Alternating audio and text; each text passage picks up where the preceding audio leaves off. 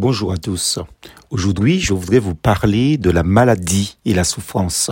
Apocalypse chapitre 21 verset 4. Il essuiera toutes larmes de leurs yeux et la mort ne sera plus. Il n'y aura plus ni deuil, ni cri, ni douleur, car les premières choses ont disparu.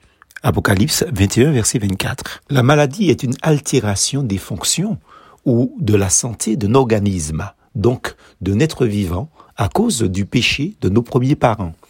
Un ou une malade est une personne qui souffre d'une maladie, qu'elle soit déterminée ou non. En fait, toute maladie est pénible pour l'homme et le fait souffrir.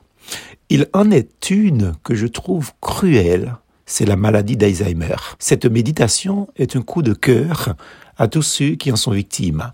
Cette maladie grave atteint de plus en plus un grand nombre de personnes nécessitant une prise en charge spécifique et donc une adaptation du système sanitaire et médico-social très très compliqué parfois.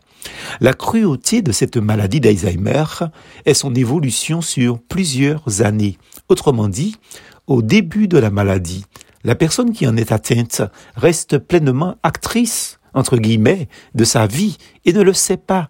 Elle pense que les nombreuses absences de son esprit ou ses oublis parfois sont dus à la fatigue, au stress ou peut-être trop de charges. Pensons donc à nos semblables dans la prière et ayons une pensée par le psaume 23 pour nos proches, nos amis, nos parents, victimes. Le Seigneur dit, ta houlette et ton bâton me conduisent.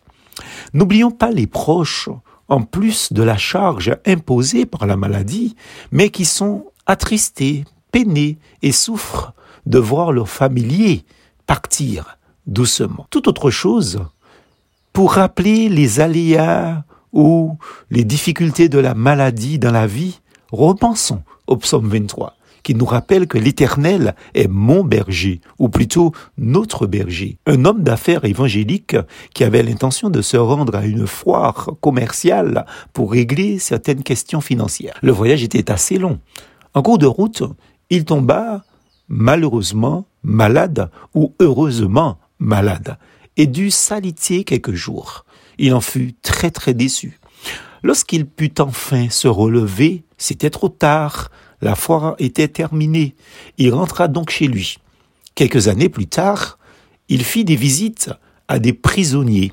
L'un d'eux le reconnut et lui demanda Vous souvenez-vous que vous aviez l'intention de vous rendre à la foire de tel endroit, telle ville, il y a quelques années?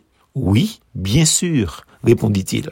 Eh bien, c'était une bonne chose que vous n'y soyez pas allé, car avec quelques comparses, nous avions appris votre venue et que vous portiez sur vous beaucoup d'argent ce jour-là. Nous étions décidés à vous attendre, vous dévaliser et vous tuer ensuite pour effacer toute trace.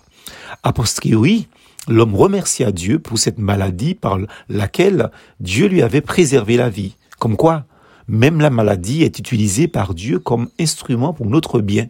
Mais un jour, toutes les souffrances qu'elle cause disparaîtront, car Dieu lui-même essuiera toute larme de nos yeux, et la mort ne sera plus, il n'y aura plus ni deuil, ni cri, ni douleur, car ces choses auront disparu. Apocalypse 21, verset 4. Plus force en Jésus.